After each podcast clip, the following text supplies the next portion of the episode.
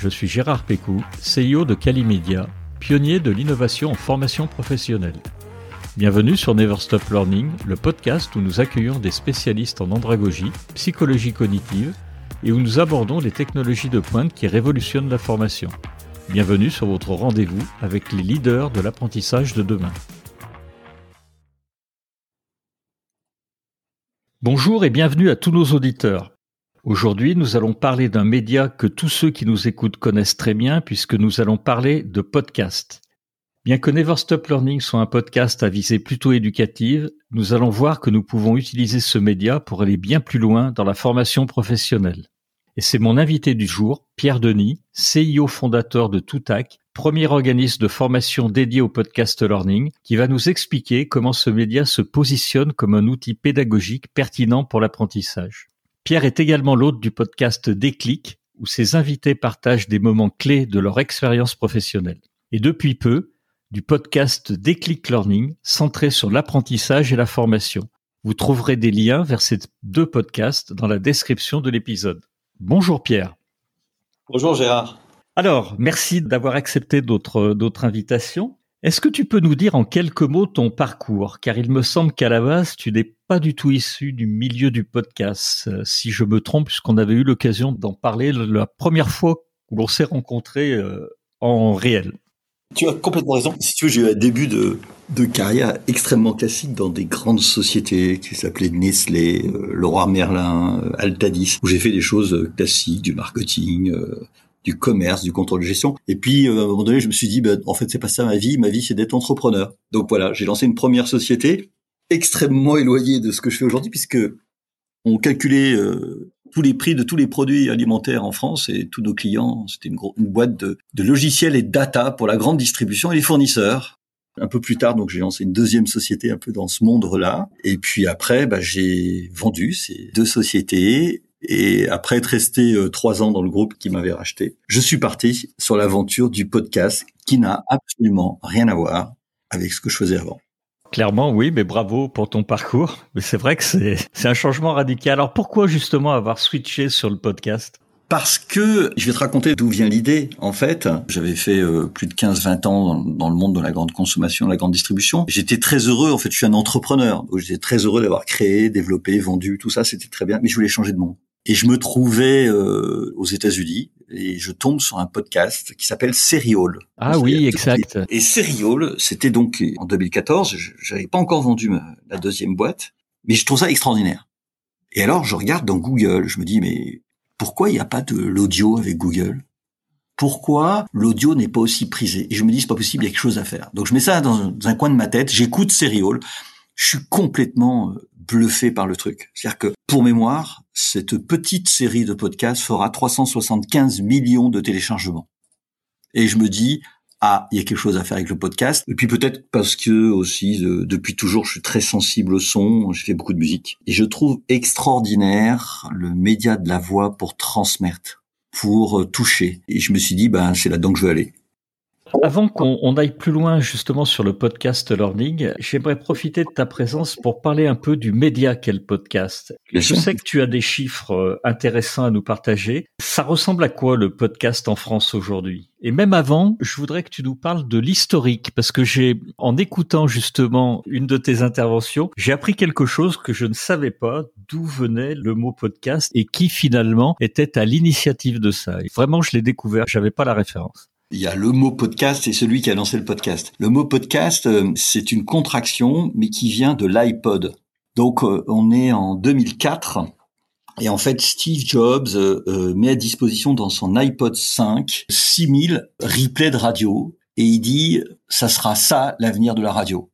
Et un journaliste reprend l'iPod et avec le broadcasting et construit le mot podcast. D'accord. Et c'est ça l'histoire. Et en fait, Steve Jobs, comme dans certains cas, euh, a la vision, mais se trompe de 10 ans, quoi. Et il faut attendre à peu près 2014 euh, pour que le podcast commence à se développer euh, pour le grand public aux États-Unis, mais ça a été un flop au départ. D'accord. Je savais pas tout ça. Je l'ai, je l'ai appris vraiment en t'écoutant. Et alors sur les chiffres, tu alors sur les chiffres à nous donner parce que je crois que ça, ça continue à monter en puissance les podcasts. Ouais, c'est très impressionnant parce que, alors pour te dire, quand j'ai commencé l'activité de Toutac il y a trois ans et demi, quand je disais podcast, on me disait pod quoi Personne ne comprenait de quoi je parlais. Donc euh, j'avais déjà un premier travail qui était l'éducation, l'évangélisation de ce qu'on faisait. En fait, pour te donner des chiffres, selon Médiamétrie, en juillet 2023 de cette année, il y a eu 152 millions de téléchargements de podcasts, dont 117 millions de podcasts français ce qui est colossal. C'est-à-dire que en 2022, la croissance de la consommation était à plus 20%. Et aujourd'hui, on a 17 millions de Français qui écoutent des podcasts tous les mois. Donc c'est colossal ça se développe à vitesse grand V. Comme euh, j'allais beaucoup aux États-Unis à l'époque, et, c'est de là que venue mon idée, c'est tout simple. Aux États-Unis, et je l'ai lu encore récemment dans un article, quand les gens disent, bah oui, d'ailleurs, vous pouvez écouter, vous pouvez euh, approfondir, ils parlent plus de journaux, ils parlent plus de livres, ils, ils commencent par le podcast. C'est-à-dire que tout est mis en podcast dans toute la culture aux États-Unis. On n'en est pas encore là en France? Mais il est vrai que aujourd'hui, on a une particularité, c'est que 52% des gens qui écoutent des podcasts l'écoute très fréquemment, c'est-à-dire au moins une fois par semaine. Donc c'est une consommation addictive. On n'en a pas parlé, mais il y a deux types de podcasts qui sont complémentaires avec ce qu'on appelle les podcasts natifs et les replays radio. Lequel est le plus consommé et finalement qu'est-ce qu'un podcast natif? Le replay radio, c'est celui qui se taille la part du lion, évidemment, parce que c'est j'ai loupé une émission, j'ai loupé les grosses têtes, ou j'ai loupé France Culture, telle émission, eh bien, je le récupère au moment où je le veux, quand je le veux, j'écoute mon podcast. Donc ça, c'est le podcast de replay. Le podcast natif, c'est je crée une émission sonore qui ne sera jamais broadcastée, pour parler de podcast, qui sera jamais diffusée dans une radio, et qui est donc conçue spécifiquement pour une écoute à ma main, quand je veux, sur les réseaux sociaux et dans les plateformes de podcast. Et est-ce qu'il y a des thématiques euh, qui sont plus consommées, à ton avis, ou plus propices à ce média? Si on parle du grand public, il faut bien voir que le, le, podcast, il a décollé euh, avec trois, euh, à mon avis, trois approches. La première, c'est l'approche communautaire. Le podcast a été euh, un moyen pour la communauté LGBT, pour tous les enjeux féministes, de se faire entendre ça a été un, un des euh, enjeux très, très forts avec, par exemple, le podcast Les couilles sur la table, qui est produit par Binge, qui a été un des gros podcasts de lancement. Deuxièmement, c'est le développement personnel.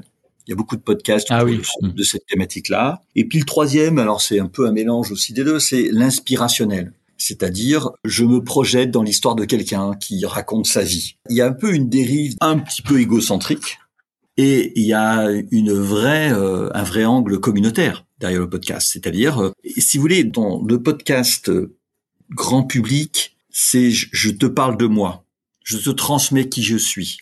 Et on est à l'essence de la voix, c'est-à-dire on est à l'essence de ce que ça transmet, de l'histoire et de l'émotion. Quel type de population finalement écoute des podcasts et sur quel support? Est-ce qu'on trouve de tout?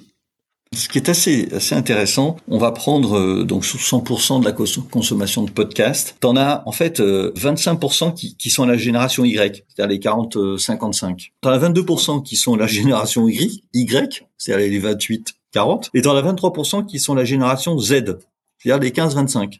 D'accord. Donc il y a certes une surpondération des jeunes, mais en fait l'âge moyen c'est 44 ans. Ouais, c'est pas, pas donc le podcast n'est pas si jeune que ça. Alors tu sais qu'il y a peut-être une raison. Hein. c'est que euh, France Culture est plus plus écoutée aujourd'hui en podcast qu'en radio. Hein. Donc, euh, d'accord, je savais pas non plus. La, la balance du côté euh, un peu de de l'âge peut-être. Oui, sûrement. Et puis, bah, les les les plateformes, est-ce qu'il y en a qui marchent plus que d'autres? Tu as euh, Apple Podcast qui se taille la part du lion, hein, 50%, 50% de l'audience à peu près. Derrière, tu vas avoir aussi un gros qui s'appelle Spotify. Spotify, ouais. Et puis après, tu as Deezer. Ensuite, tu as des petites plateformes qui sont nées pour le podcast, comme Castbox, qui sont des plateformes de spécialistes, d'experts et, et, qui ne se développent pas tant que ça, mais qui, qui sont nées avec le podcast. D'accord. Contrairement à, à Spotify, qui a attrapé la vague du podcast et qui l'a mis dans, dans, Spotify. Mais Spotify n'avait jamais de podcast. Ça, ça date d'il y a deux ans, hein, deux ans. Et oui, c'est vrai. Ils, ils, sont basés sur la sur la musique. Spotify, c'est des Danois, non? Je crois. Ce sont des Suédois. Ah, Suédois, excuse-moi. Oui, oui, Suédois. C'est Suédois, absolument. Alors bon, on, on, vient de le voir, le podcast, donc c'est très accessible. La production du podcast, c'est compliqué, c'est facile à mettre en œuvre. Comment on fait? Je ne vais pas parler tout de suite de podcast learning, mais dans le podcast natif, il y a deux types de podcasts. Il y a un podcast qui va être un podcast de discussion que nous faisons ensemble, par exemple là. Et je crois qu'on peut qualifier ça de relativement simple à faire. Euh, C'est-à-dire que le matériel, tout compris, il y en a pour 2000 euros. Il suffit presque de tendre un micro, d'avoir un certain don pour poser des questions et on va obtenir un podcast. Mais il faut le préparer. Mais il faut le préparer. La limite de ça, c'est que des podcasts de discussion qui sont euh, le format moyen est de 20 minutes, mais il y a des podcasts très connus comme Génération Do It Yourself qui, Oui. qui durent euh, deux heures. Mathieu Stéphanie, ouais, deux heures, euh, c'est même un minimum. Ça, ça peut La version courte. Plus, de- plus de trois heures. Ouais, c'est ça, Voilà. c'est la version courte de Mathieu Stéphanie. gé- Généralement, c'est un peu plus long. Voilà. Et là, en fait, on est sur des podcasts natifs. On les écoute parce qu'on aime. Il n'y a pas de sound design, il n'y a pas de scénario, il n'y a pas de bruitage. Oui. Donc on est sur de la discussion. J'ai coutume de dire que si tu es un fan de galettes bretonnes, tu peux écouter du podcast de galettes bretonnes pendant deux heures. Sinon, au bout de 30 secondes, tu pars. Oui. Donc c'est pour ça que le podcast est très communautaire. Tu vas écouter ce qui te plaît, ce qui te bouge toi en tant que Gérard ou Pierre. Ça c'est du podcast de discussion qui, si on veut que ça marche, doit avoir un gros travail pour le faire connaître. Quand on passe du côté de ce que nous produisons, on en parlera tout à l'heure, alors on tombe dans un travail très important. Et là, c'est ni pas pas cher, ni pas court. C'est-à-dire que ça demande du temps et, Oui. et beaucoup d'expertise. Complètement d'accord. Et on va y revenir tout au long de cet épisode. Mais bien évidemment, le son est très important. Puisque moi, par expérience, j'ai, on en parlait euh, en off tout à l'heure, j'ai arrêté des podcasts parce que le son était très mauvais. Même sur ce qu'on est en train de faire, si le son n'est, n'est pas bon, ben, en fait, on passe pas. Et c'est pas ou quelquefois aussi simple que ça. Tu vas nous en parler. J'ai plein de questions pour toi à ce sujet-là. Alors, une fois qu'on a produit son podcast, il va falloir générer de l'intérêt pour le faire écouter. Comment on fait, Pierre? Qu'est-ce qu'on peut faire? Aujourd'hui, euh, c'est un travail euh, de réseaux sociaux. C'est un travail de communauté, d'animation de communauté. Faire un podcast, c'est facile. Le faire connaître, c'est devenu très difficile. C'est comme de dire, je lance un site internet, je le mets sur Google, ça va marcher. C'est complètement faux. C'est plus vrai du tout. Il faut faire des posts euh, sur LinkedIn ou sur Insta. Il faut avoir un rythme régulier, une publication à heure fixe. Et à partir de là, bah, il faut rentrer dans le système qui consiste à se prendre euh, au jeu de je parle de mon podcast, j'explique, euh, je valorise mes invités, euh, et hop, tout le maillage se met en place pour se faire connaître du grand public. Ça reste très difficile de se faire connaître aujourd'hui. Oui, c'est vrai. Donc j'imagine que pour tout ce qui est podcast learning, qui est ton, ton métier, tu as une politique de onboarding, quoi. C'est, c'est très marketé. Alors en fait, nous c'est un peu différent puisque nos podcasts sont achetés, on vend que du podcast en B2B, donc à, à des directeurs de formation ou, ou des directeurs de communication interne. Et en fait, si tu veux, nous on n'a pas ce sujet de se faire connaître. J'ai un podcast qui s'appelle Déclic euh, où c'est le cas, mais nos podcasts sont des podcasts privés qui sont pris par des sociétés. Comme tu vas acheter un e-learning, tu achèteras un podcast learning. Donc on n'a pas de besoin de se faire connaître dans euh, l'environnement de tous les, les podcasts disponibles sur Spotify par exemple. On va juste revenir sur Déclic et, et Déclic Learning, puisqu'en plus d'avoir créé ton entreprise sur le podcast Learning, dont on va parler euh, abondamment, tout acte, tu es également l'hôte d'un podcast natif, donc qui s'appelle Déclic, dont on vient de parler, depuis peu de Déclic Learning, dont on va Mhm. juste parler après. Tu peux nous dire juste en, en deux mots ce que ce qu'est Déclic et pourquoi tu as créé ce podcast, qui est un peu différent de ce que tu fais euh, d'habitude? Déclic, euh, c'est un moment un peu intime pour moi. C'est une occasion de rencontrer des personnages exceptionnels qui ont la caractéristique d'être engagés dans la vie. Déclic, c'est le podcast du côté des invités, des engagés dans la vie, et du côté des auditeurs, c'est le podcast des curieux de la vie. Et c'est un parti pris qui a été de dire, je pars d'un déclic, d'un moment clé, je fais venir les gens chez moi, donc qu'ils soient totalement inconnus, qu'ils soient ministres, euh, avocats général. euh, la condition sine qua non, c'est ils viennent chez moi, je les tutoie. Ça dure 30 minutes. Et en fait, euh, je ne prépare pas mes questions. D'accord. J'étudie la personne, je prépare une question au début, après je leur pose qu'est-ce que c'est ton déclic, et je construis tout le programme sur l'écoute de ces personnes-là. Je ne fais qu'écouter et rebondir sur ce qu'ils disent, ce qui me demande beaucoup de concentration. Je dois oublier qui je suis quand je fais ce programme. C'est-à-dire j'oublie qui je suis et je suis dans la personne. Et j'essaye d'entendre vraiment ce qu'il dit. Et c'est à partir de ça que je construis. Pourquoi je l'ai fait? Parce que j'avais envie. L'exercice euh, paraît simple, mais il est, il est très compliqué. C'est-à-dire que il faut écouter, rebondir, et c'est vraiment, vraiment un métier, ça. Il faut s'exercer pour pouvoir le faire, et c'est vraiment pas si simple que ça. On va se concentrer essentiellement sur l'utilisation du podcast pour le coup en formation maintenant. Mmh. Alors c'est quoi le podcast learning selon tout axe Ça ressemble à quoi? Alors le podcast learning, c'est une modalité qui va partir de choses totalement communes que tu connais parfaitement, Gérard. C'est un objectif pédagogique. Comment je réponds à cet objectif pédagogique? Donc là, tu vois, rien d'incroyable. Mais le podcast learning, c'est à travers des modes d'écriture différents, et on en a aujourd'hui très bien définis, euh, qui sont la fiction, la narration, le témoignage, le docurama et la masterclass, de trouver un déroulé, une histoire, une manière de parler d'un sujet qui va faire qu'on va faire rentrer les apprenants dans l'histoire et qui vont apprendre sans s'en rendre compte. C'est ça le podcast learning. C'est créer des conditions d'apprentissage immersif pour que, de manière avec du plaisir, avec des aspects ludiques, eh bien, on construise un savoir, un savoir-faire pour soi ou pour son entreprise. D'habitude, euh, le, format de ce podcast nous contraint un peu pour faire une démonstration des contenus et aujourd'hui, en fait, on a la chance que ça soit l'inverse. Donc, mm. pour illustrer tes propos, je te propose donc de, te, de faire découvrir à nos auditeurs des extraits de podcast learning produits par Toutac. On va commencer par un premier extrait où vous entendrez la différence entre un texte lu par un maître d'école et du podcast learning.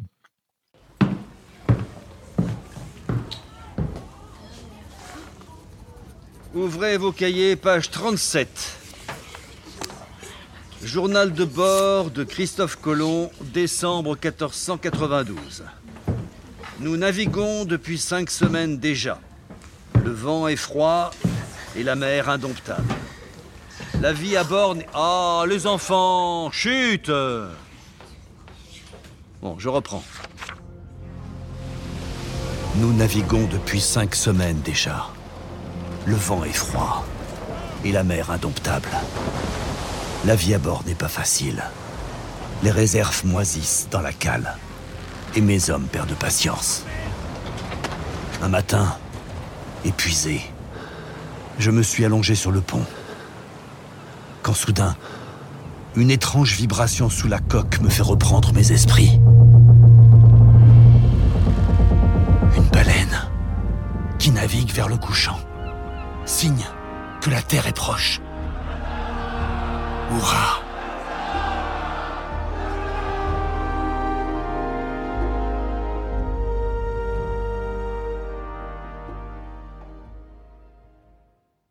Pierre, après cet extrait, donc euh, le texte lu et le podcast learning que tu as donc euh, sonorisé, qu'est-ce mm. que tu peux nous, nous faire comme commentaire dessus? Bah, je voudrais d'abord savoir si tu as eu euh, des frissons quand tu as ah bah, écouté la deuxième partie. Alors, c'est le jour et la nuit. Euh, il y en a un qui est effectivement bah, très littéraire, avec euh, probablement un comédien qui a d'ailleurs une très belle voix, qui lit très bien, mais où t'écoutes, mais tu ne te projettes pas. Le deuxième, pour moi, on s'immerge et ton cerveau est en train de se raconter une histoire. T'es dedans, t'es dedans. Tu viens de décrire notre métier, en fait. C'est-à-dire que nous, on, on part du principe qu'on on construit des images mentales dans la tête de nos apprenants. Quand tu écoutes le maître d'école qui dit son histoire, bah, vous, suivez l'histoire ou vous la suivez pas. Mais quand vous entendez la vague qui arrive et que vous entendez les mouettes et vous comprenez, donc hop, vous vous projetez, vous créez une histoire.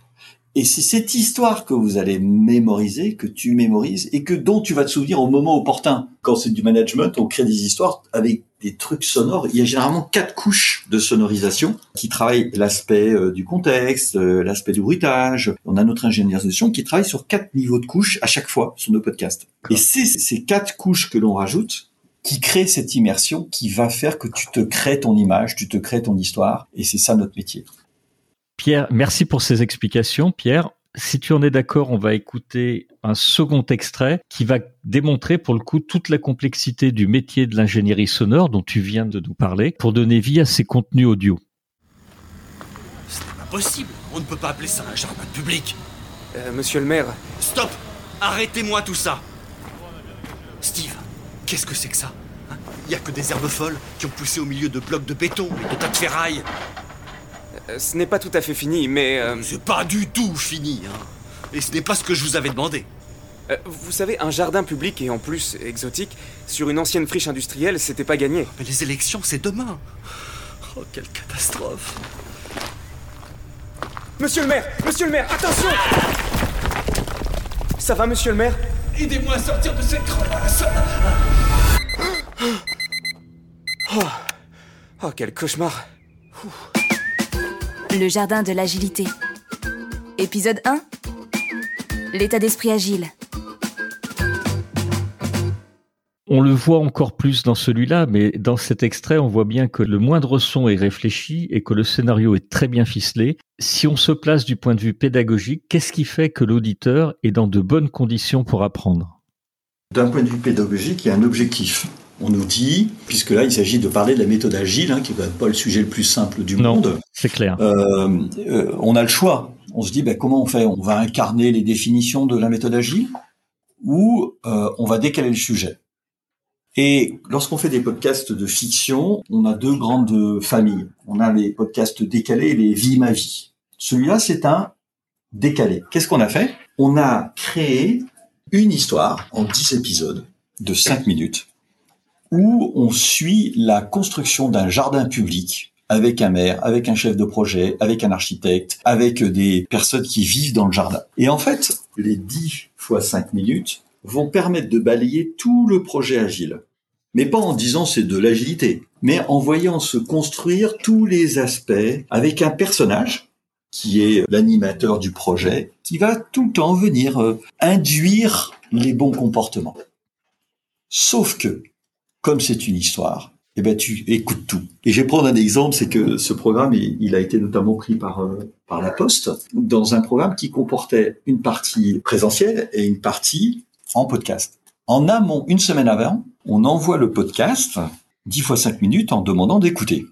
Et quand les séances de présentiel ont eu lieu, les apprenants ont cité le podcast. C'est-à-dire qu'ils ont cité le podcast au sens où ils ont repris des anecdotes pendant le présentiel. Et la seule chose, la critique qu'on a eue, c'est euh, non mais à la fin, ils ne se marient pas, quoi. Ah oui, Donc, C'était quand même une grosse critique. Ouais, c'est clair. Pourquoi? Et tu me parles la question. Eh ben, on a choisi ça parce que sur un sujet aride, on a choisi le mode onirique. On a un storytelling et on travaille pour cela avec des scénaristes professionnels de télé ou de gaming qu'on a formés parce qu'il n'y avait pas beaucoup de scénaristes d'audio, Oui. de fiction. Maintenant, on en a plus de 400 épisodes, donc on, on- on s'est fait nous-mêmes notre bible en fait, qui nous permet de dire ok, ça marche comme ça. Donc ça veut dire qu'en entrée, on a généralement toujours un son qui va capter l'attention. On a une anecdote, on a une prise de parole. Donc tout ça, ça permet de, si tu veux, de construire une univers sonore au service de la pédagogie. Tes équipes, finalement, c'est des rédacteurs ou des scénaristes plutôt, des ça. Euh, et puis, bah, j'imagine que tu es un chef de projet, un commercial. C'est c'est ça le cœur des équipes? Le cœur des équipes, euh, c'est euh, Frédéric, qui est la directrice artistique et pédagogique en fait. Et c'est elle qui est la pièce maîtresse parce que elle va avoir en permanence un dialogue avec les scénaristes. Parce que, en fait, tout est écrit jusqu'au moindre détail, au moindre son. Ça paraît naturel, hein, mais tout est écrit. Donc le scénario est écrit. Après, elle fait un casting de voix. Il faut Oui. que les voix, elles soient complémentaires. Bien Si sûr. tu as trois voix d'hommes, tu peux pas avoir les mêmes voix. C'est des voix de comédiens que tu utilises à chaque fois. Que des comédiens. Que des Que des comédiens. comédiens professionnels. Pas d'IA encore. Pas du tout. Pas du tout. Pas du tout. Non, non. Que des comédiens professionnels. Et puis après, on a un travail euh, qui est fait, on a une ingé son, plus, plusieurs ingé sons externes, Oui, et c'est bah oui. Lisa, en interne, qui fait ce travail euh, avec beaucoup de doigté, qui consiste à créer les différents nappes, les nappes comme elle dit elle-même, c'est-à-dire les différentes couches sonores qui vont rendre le programme immersif. Et parfois, on fait des, on fait des podcasts de deux minutes hein, sur des sujets super simples. Et parfois, on fait comme euh, sur la cybersécurité ou là sur l'agilité, comme tu viens de le proposer, on va faire des programmes qui racontent une histoire complète. Il y a quelque chose qu'on n'a pas évoqué, que j'aimerais évoquer avec toi, c'est dans les deux extraits, euh, on voit qu'on est en immersion totale, on a une vraie bulle sonore qui permet vraiment de se concentrer, d'imaginer, de voyager. Le texte, il est vraiment incarné et j'aimerais parler avec toi d'émotions parce que je trouve que la voix permet vraiment de transmettre des émotions et on apprend mieux en fait avec des émotions. D'ailleurs, les émotions positives, mais aussi quelquefois les émotions négatives, ça marche, même si dans nos métiers, on, cherche plutôt à ancrer quelque chose de positif euh, dans la tête des gens.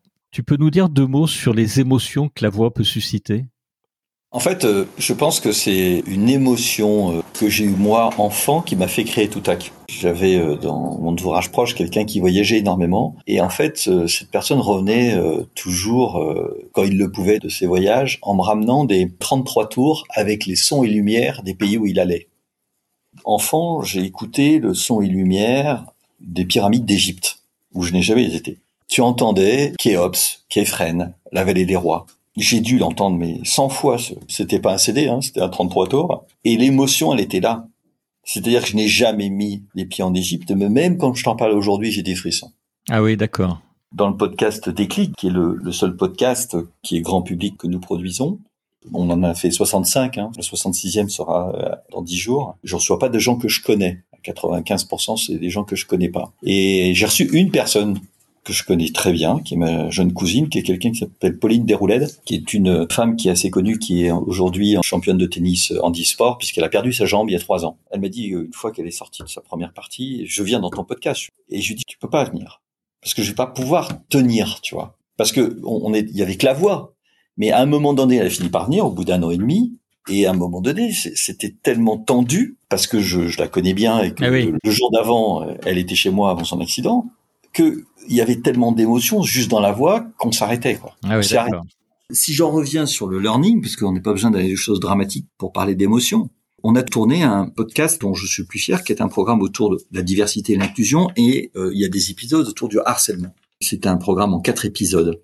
Ce programme, il a été acheté euh, notamment euh, par l'État pour être entendu dans des pièces où on veut faire de la formation autour des enjeux de harcèlement.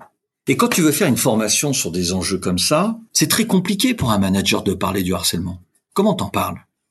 Oui, c'est vrai. Et c'est quelque chose qui est profondément incarné. C'est comme la diversité. C'est pas quelque chose, si tu veux, dont tu parles en cochant des cases. C'est quelque chose qu'on vit. Et il y a tellement de choses qu'on veut transmettre qui sont de l'ordre de l'émotion que la voix est là pour le transmettre. Et donc, la manière dont c'est pratiqué, dont ça a été pratiqué, la mise en œuvre de ce programme sur le harcèlement, c'est que les managers mettaient le téléphone portable sur la table, faisaient écouter les épisodes, et après, ils créaient les conditions pour que les ah gens partagent autour de l'épisode. Et donc, si tu veux, c'est l'émotion qui transparaissait, parce que ce qui compte, c'est la justesse des actrices et des acteurs. Comment ils jouent. Alors, on, on travaille beaucoup avec des acteurs de théâtre donc il faut qu'on leur désapprenne à jouer comme au théâtre. C'est-à-dire qu'ils sont pas en train de déclamer. Souvent ils surjouent au théâtre. Donc tout le travail de Frédéric, c'est de souvent de leur dire soyons un peu plus neutres, soyons un peu plus dans votre vie et ainsi de suite. Ce qui est difficile pour les acteurs. Et cette émotion, elle vient autant du jeu des acteurs que de la qualité du scénario. C'est de la finesse du scénario.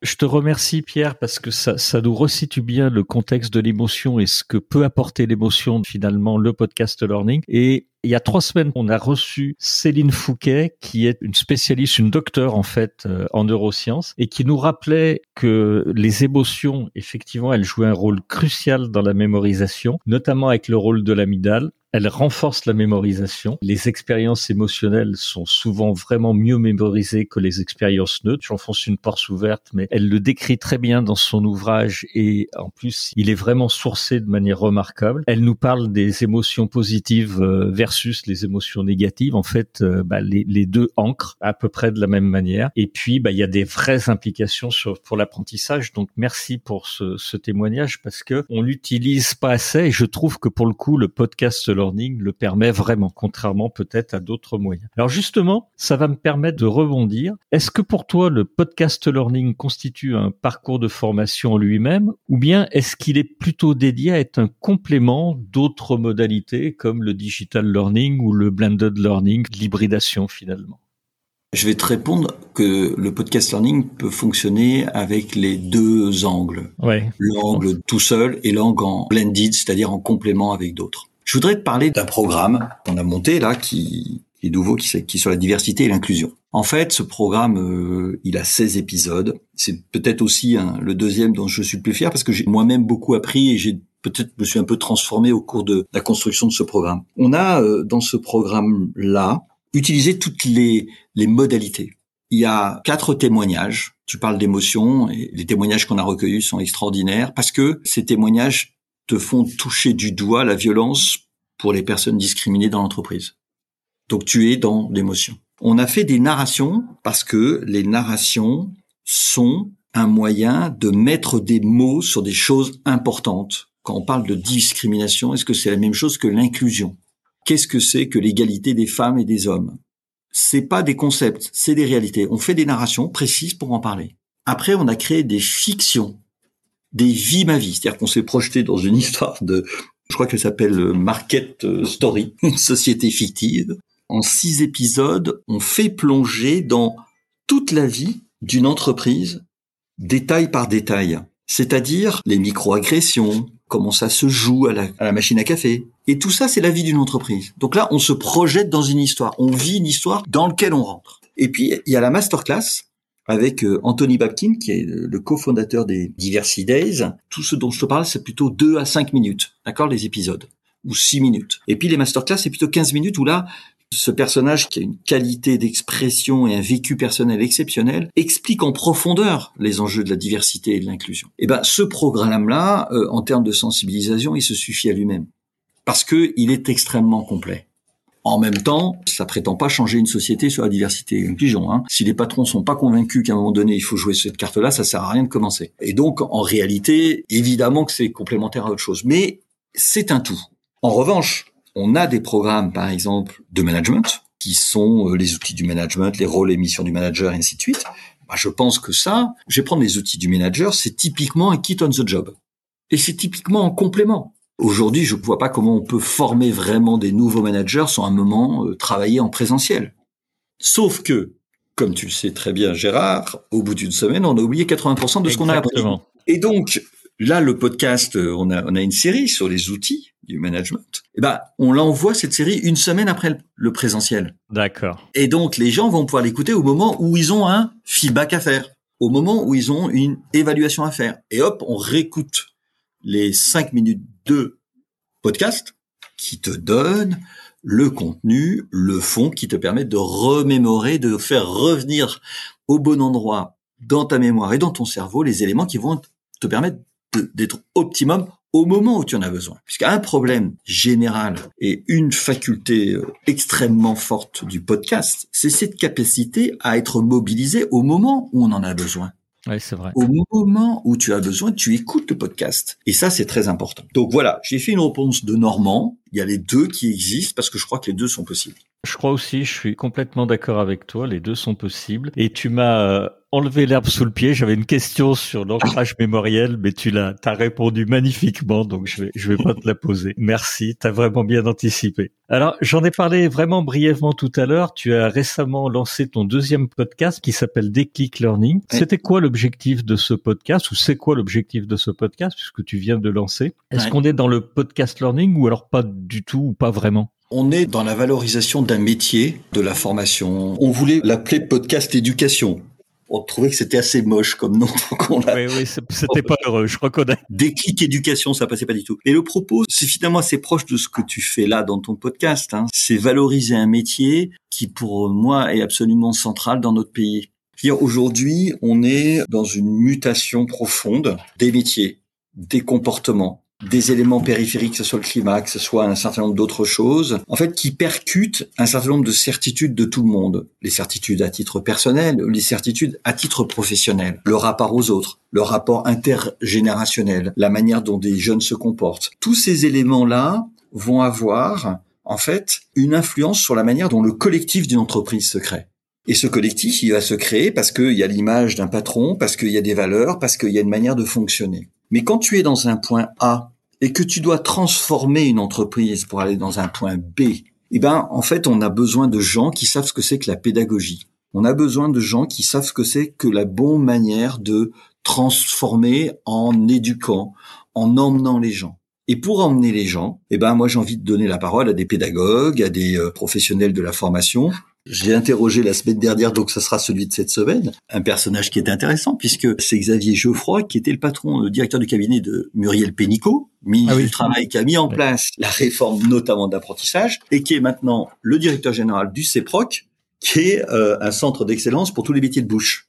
D'accord. Et donc, il est passé de j'écris la loi à je la pratique au quotidien. Je la pratique, ouais. Et donc, mon propos, c'est de partir d'une expérience personnelle un déclic personnel. Alors je reprends un peu ce qui fonctionne dans le déclic euh, normal, hein, de partir de ce déclic standard, c'est-à-dire est-ce que tu as eu un déclic d'un point de vue professionnel ou d'un point de vue personnel? Et puis peu à peu de l'amener sur, ok, et finalement, est-ce que tu as quelque chose, un autre déclic professionnel qui s'est passé et qui pourrait être intéressant à partager à d'autres. Et puis pareil, je tire le fil à partir de ce déclic. Voilà. Et l'objectif, c'est de valoriser ce métier. D'accord.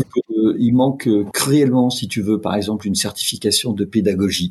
Je trouve qu'on a des certifications pour être euh, animateur de, moyenne montagne, euh, pour être conducteur de bus, mais on peut être pédagogue sans certification. Et j'ai envie de donner la parole à des gens aussi éclectiques que je le fais dans le déclic normal, parce que apprendre, ça ne s'invente pas, transmettre, ça ne s'invente pas. Il y a une part d'intuition, une part de capacité personnelle à le faire. Mais on est en transformation. Je crois qu'on en avait parlé, mais la société Toutac a maintenant un actionnaire principal qui s'appelle KIA, qui est un cabinet qui a comme mission, puisqu'il est une société mission, de transformer l'entreprise pour transformer le monde.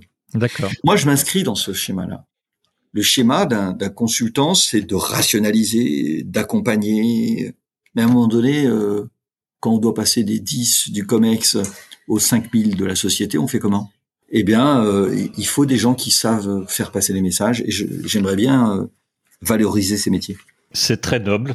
Alors on arrive au, bout de ce podcast, Pierre. Je voudrais conclure avec toi pour te demander si tu avais un livre sur les podcasts ou plus généralement un livre qui a marqué ton parcours dans la formation et que tu souhaiterais nous partager.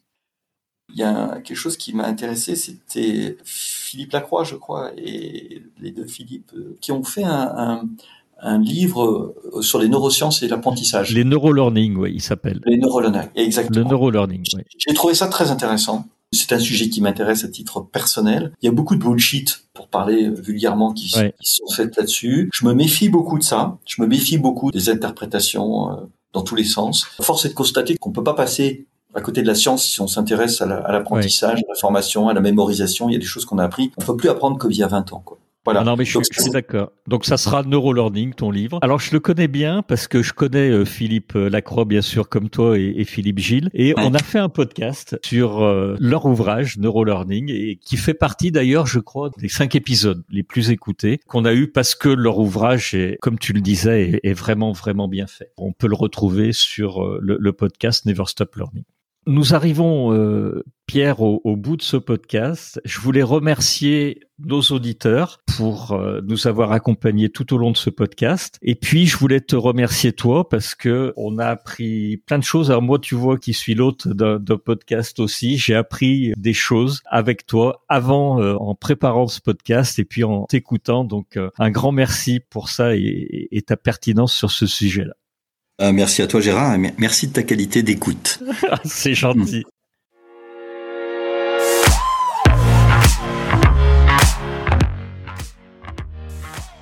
Merci de nous avoir accompagnés jusqu'au bout de cet épisode. Si vous l'avez aimé, partagez l'épisode et laissez-nous une bonne note suivie d'un commentaire pour nous aider à nous propulser dans les classements. Je suis Gérard Pécou, CEO de Calimedia, et si vous recherchez des solutions innovantes en e-learning, visitez calimedia.fr, notre équipe sera ravie de vous guider. Retrouvez-nous pour le prochain épisode de Never Stop Learning pour qu'ensemble, nous ne cessions jamais d'apprendre.